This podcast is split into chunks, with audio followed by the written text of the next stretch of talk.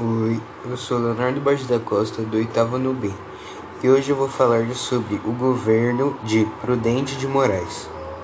Bom, então, começando, Prudente de Moraes foi um importante advogado e político do Brasil, sendo presidente do Estado de São Paulo, senador, presidente da Assembleia Nacional Constituinte de 1891 e terceiro presidente do Brasil. Ele nasceu em 4 de outubro de 1841 em Itu, São Paulo, e morreu em 3 de dezembro de 1902 em Piracicaba, São Paulo. O seu partido de governante era o Liberal, e seu mandato de presidência acabou em quatro anos, não sendo reeleito, e que durou de 15 de novembro de 1894 a 15 de novembro de 1898.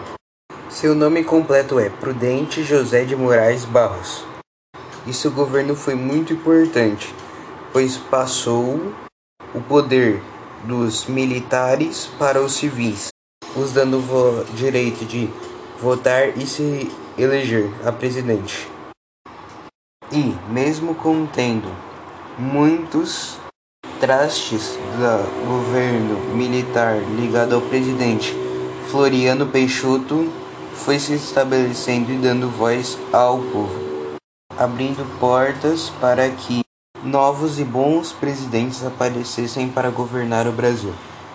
Em 5 de novembro de 1897, durante uma cerimônia militar em que recepcionaria dois batalhões de exércitos que retornavam do, de Canudos, no arsenal de guerra, Prudente de Moraes sofreu um atentado contra sua vida praticado pelo anspessada Marcelo Bispo de Melo.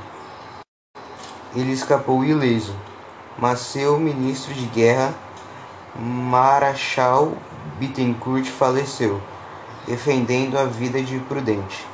O presidente decretou então estado de sítio para o Distrito Federal, Rio de Janeiro e Niterói, conseguindo assim livrar dos oposicionistas mais incômodos. Mas a morte de Prudente de Moraes foi feita por uma tuberculose em 1902 e foi enterrado no Cemitério da Saudade, localizado na cidade de Piracicaba. É homenageado dando seu nome à cidade de Presidente Prudente.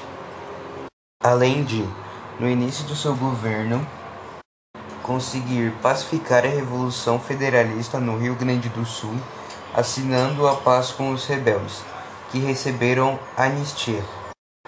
Também restabelecendo as relações diplomáticas com Portugal, rompidas por Floriano durante a revolta de Armada e assinou o Tratado de Amizade, Comércio e Navegações com o Japão em novembro de 1895, com o objetivo de fomentar a vinda de imigrantes japoneses para o Brasil.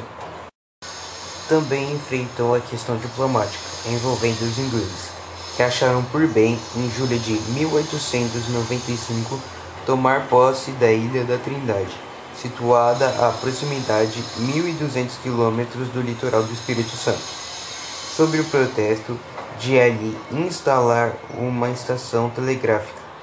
A França, com incursões abaixo do rio Oiapoque, invadiu o Amapá, a partir de Guiana Francesa, atacando e incendiando alguns povoados próximo à fronteira. O primeiro presidente civil do Brasil em vez de recorrer às armas, preferiu o arbitramento internacional de Portugal, no caso da Ilha da Trindade, e da Suíça, no caso do Amapá.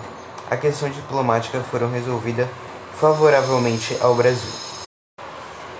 Prudente de Moraes também enfrentou dificuldades financeiras herdadas da crise de enxilhamento acentuaram-se em sua administração, sobretudo devido aos gastos militares, aumentando as dívidas com os credores estrangeiros. Bom, foi isso. Espero que você tenha gostado e tchau.